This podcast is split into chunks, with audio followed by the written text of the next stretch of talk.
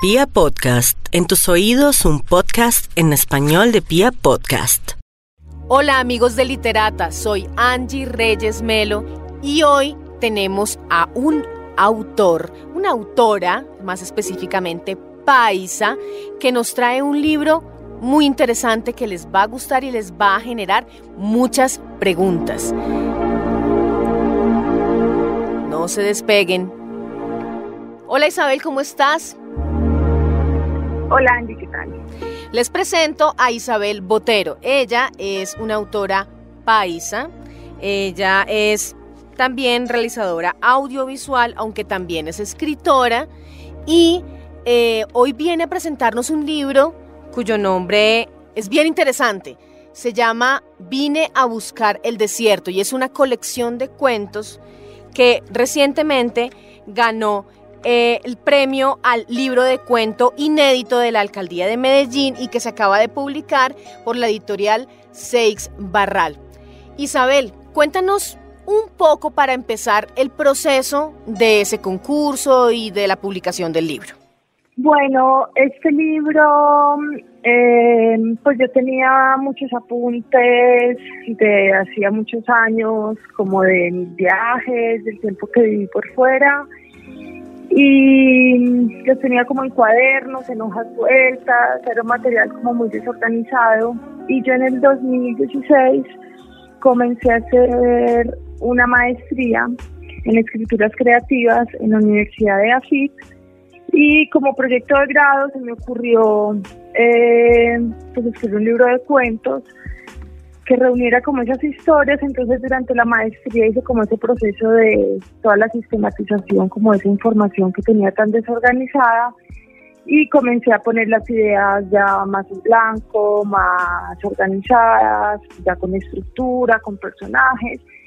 Y entonces estuve, sí, más o menos ese año, la maestra duró un año y medio, estuvo más o menos un año, un año largo, escribiendo, organizándolo y lo presenté como, como trabajo de grado.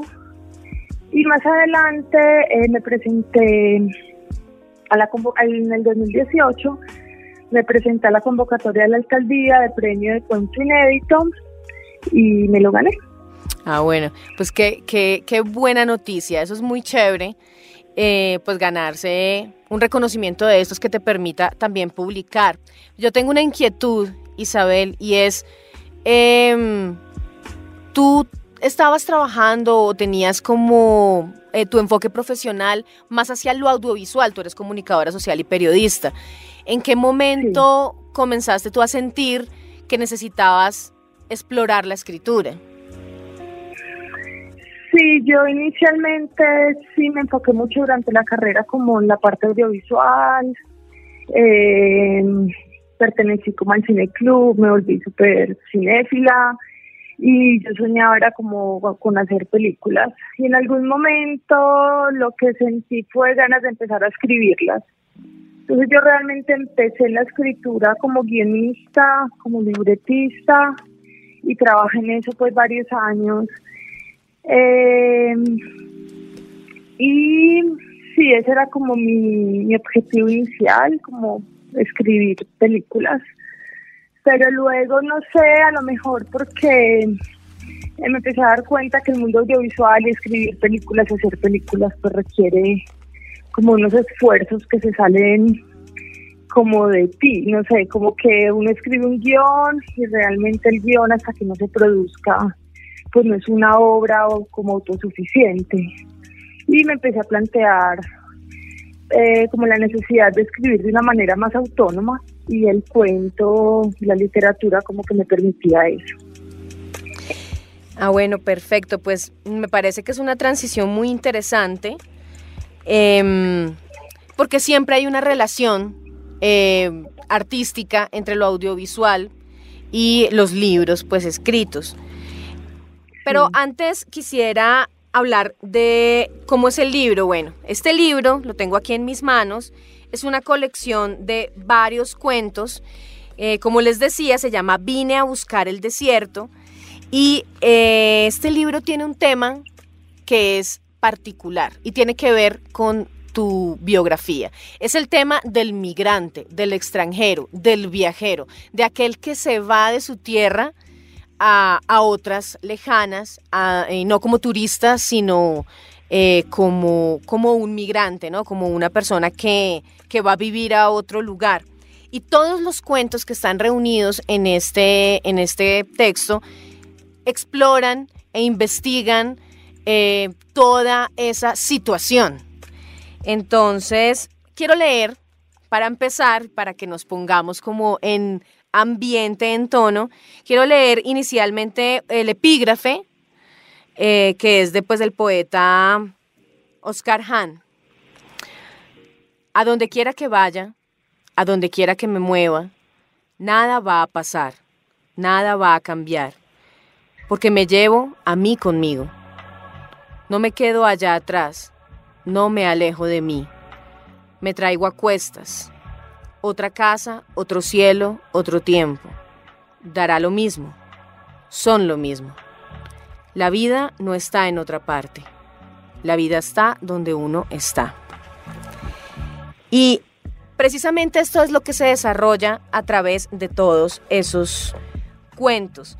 Entonces, quería, quería que me hablaras de cómo tu experiencia como migrante, como viajera, porque tú te fuiste, recién terminaste la universidad y tuviste esas vivencias, cómo todo, todo eso alimentó o estructuró lo que terminó siendo este libro. Sí, como te decía, durante todos esos años yo estuve escribiendo, pues escribir para mí, no sé, ha sido como el medio de expresión como más natural, yo como que me necesito muchas veces escribir las cosas como para entenderlas, aterrizarlas, entonces siempre he tenido como libretas y en esas libretas como que fui consignando cosas que me pasaban, personas las que conocía, reflexiones de cosas que veía, eh, no necesariamente a modo como de diario, pero podríamos decir que sí, como un, documento donde voy consignando pensamientos, historias, gente. Y claro, muchas de ellas entonces parten de eventos reales, cosas que me sucedieron, personas que conocí. Ya luego lo que intenté hacer pues durante el proceso de escritura fue como sacarme porque tuve claro desde el principio que yo no quería hacer crónica, aunque la crónica me parece un género periodístico maravilloso y me gusta un montón, pero tenía claro que no quería hacer crónica ni quería que fuera como un libro muy autobiográfico, quería como alejarme eh, y ser capaz de construir historias donde a lo mejor si hay una anécdota real, un personaje real, eh, donde hay cosas verídicas, si quería como jugar y ser capaz como de ficcionar, de inventar cosas, de cambiar lo que me diera la gana, como que no tenía ganas de, de estar atada a la realidad ni a la ni a lo ni a lo verdadero, sino que quería tener completamente la libertad de cambiar lo que quisiera y eso fue lo que hice. Entonces es una mezcla entre cosas reales y cosas irreales, entre personas que existen y personas que me inventé y, y así lo fui construyendo. existe toda una psicología del migrante. Esto ha sido analizado pues por diferentes universidades pero obviamente que para poder entender, como tú misma decías, se escribe o el, escritor escribe para entender, para entenderse y para entender y para buscar, eh, mm, no, diría que respuestas, pero sí más preguntas de las que tenía en un principio. Eh, yo quisiera saber si tú de pronto en todo este proceso lograste entender de alguna manera por qué nos vamos. Sí, yo creo, y de hecho ese texto de Oscar Hahn para mí fue como muy iluminador, porque yo siento que en ese, en ese acto de viajar hay como una promesa, hay como, que es como una promesa escondida de encontrar algo que no tienes, de encontrar algo que te hace falta, de encontrar algo que sueñas, pero que no ves cómo conseguirlo en el lugar donde estás, entonces te mueves. Y, y estando lejos es descubrir que sí, que las circunstancias cambian y puedes tener más o menos suerte y todo puede cambiar muchísimo, pero finalmente sigues viviendo contigo, sigues dialogando contigo, sigues cargando como una maleta enorme que eres tú mismo, entonces un poco es eso, que vayas a donde vayas, cargarás contigo y que eso, como dice Oscar muy bien, que la vida no está en otra parte, que la vida está donde no está. Eso no significa que no valga la pena moverse y salir a perseguir esos sueños en otros lugares. Pero yo creo que esa conclusión es interesante, es entender que muchas veces la solución no está en el lugar, en cambiar de lugar, sino el que tiene que cambiar es uno. Existe siempre una idea de que viajar te hace cosmopolita porque conoces otras culturas, porque eh, tienes que aprender a hablar otros idiomas, porque tienes que ser más tolerante. Pero finalmente parecería que lo que uno encuentra es, lo que uno encuentra es encontrarse a uno mismo, valga la redundancia. ¿Tú sientes que estos personajes de alguna manera se encontraron a sí mismos? Yo creo que están en una búsqueda de hacerlo. No, no sé, yo siento que los cuentos y los personajes del cuento están como, o sea, no les pasan las grandes cosas todo el tiempo, ni tienen los grandes descubrimientos, ni están viviendo las grandes hazañas. Están en un, en un punto como de tránsito, como en puertas de entrada, a lo mejor sí, de descubrir algo, de encontrar algo, pero, pero siento que están en ese proceso como de, de tránsito. Y lo que decías ahora me parece interesante. Hace poco publicaron un, pues como una pequeña reseña en Arcadia, Esteban Duperli, me gustó mucho la palabra que usó. Y es que esa vida que, que se ve desde fuera de los que nos vamos o eh, tiene como algo de glamour, la gente lo ve como muy glamuroso.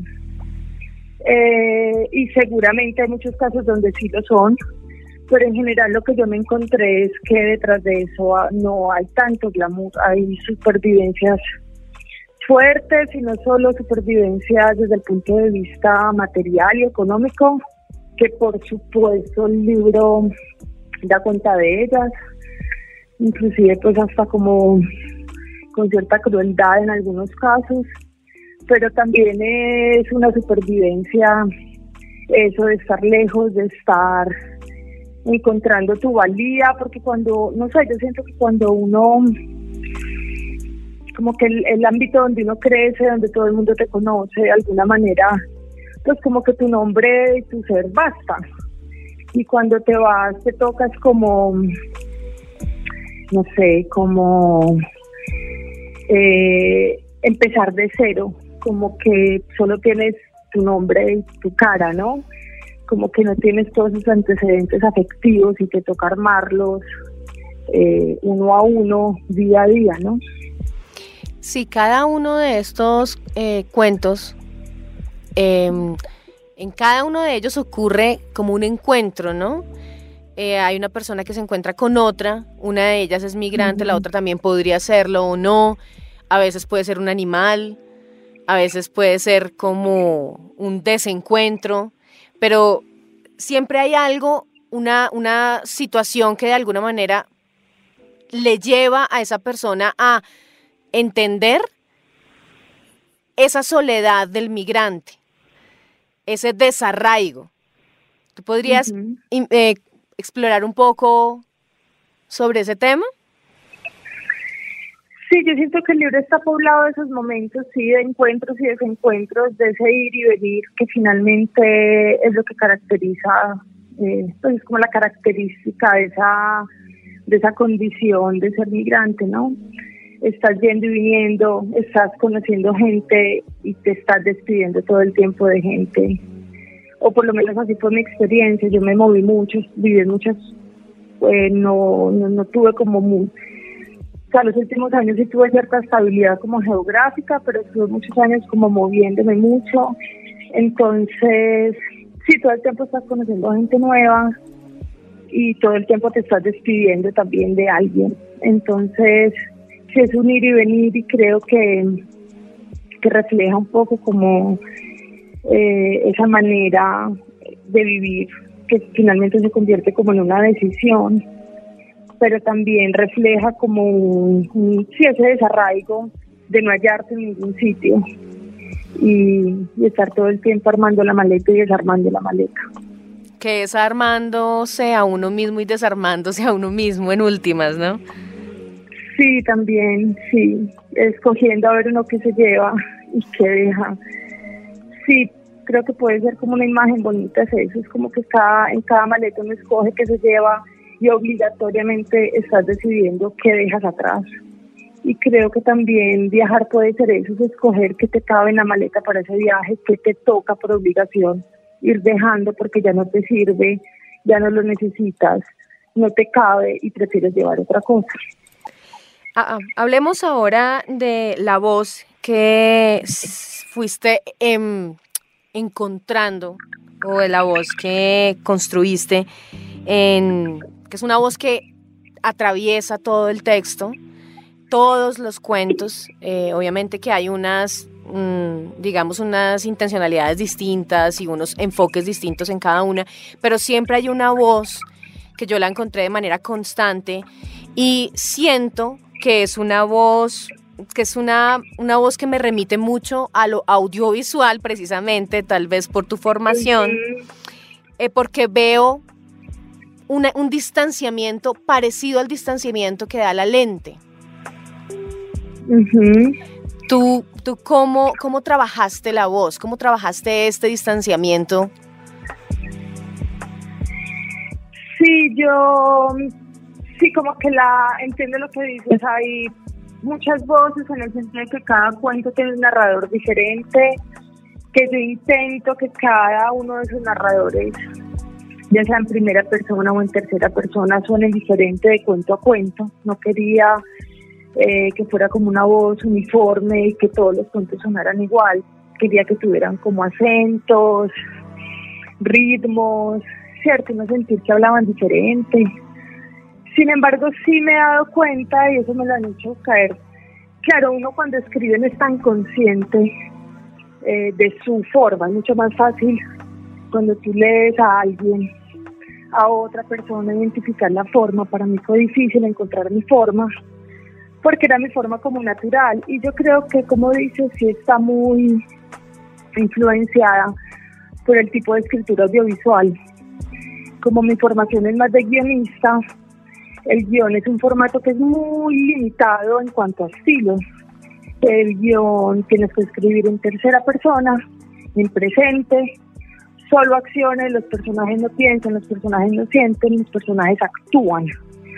¿Cierto? Entonces yo creo que tengo eso muy incorporado y creo que no quise pelear con eso tampoco, porque eso me obliga a explorar otras soluciones que me gustan. Me gusta que sea muy visual, eh, me gusta que en vez de un párrafo súper largo explicando los sentimientos de alguien es encontrar una acción equivalente donde quede claro cómo se está sintiendo. Y claro, yo era consciente que la literatura me permitía como más flexibilidad y más recursos como estilísticos, pero creo que no me interesó demasiado eh, porque sentía que, que así no escribía yo, que esa no era yo. Y quise como escribir de una manera como muy honesta y como disfrutarlo y sentir que que era mi estilo, como explorar también cuál era mi estilo y sonar diferente y no querer sonar a nadie en particular, sino encontrar mi propia voz. Sí, definitivamente. Y, sí, y, sí, es una voz, sí, es, es muy audiovisual, es muy visual. Y de hecho creo que, que tengo amigos como en el mundo audiovisual y es como que ven cortos ahí o películas. creo que son cuentos como muy adaptables fácilmente. Eso te iba a decir, precisamente eso es lo que te iba a decir, que yo me imaginé me imaginé en todos realmente la escena, eh, la vi completa, las vi pues completamente súper claras, las acciones, todo súper claro.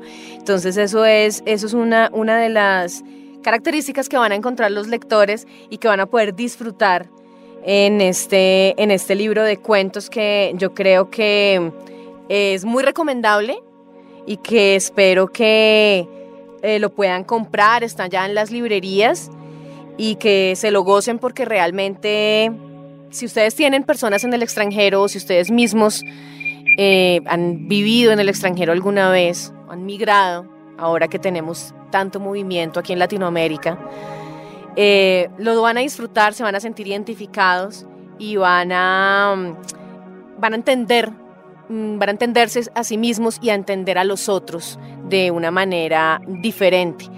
Isabel, quiero invitarte a que por favor nos leas un fragmento de uno de los cuentos. Dime cuál te gustaría leer. Bueno, voy a leer uno que se llama Mustafa y los cadáveres. Era el mismo que yo había, que le había pensado. ¿En serio? Sí, qué casualidad, lo tenía ahí marcadito y dije, si ella no me dice alguno, voy a proponerle este. A ver, léelo, muchas gracias. Sí, bien, Mustafa y los cadáveres.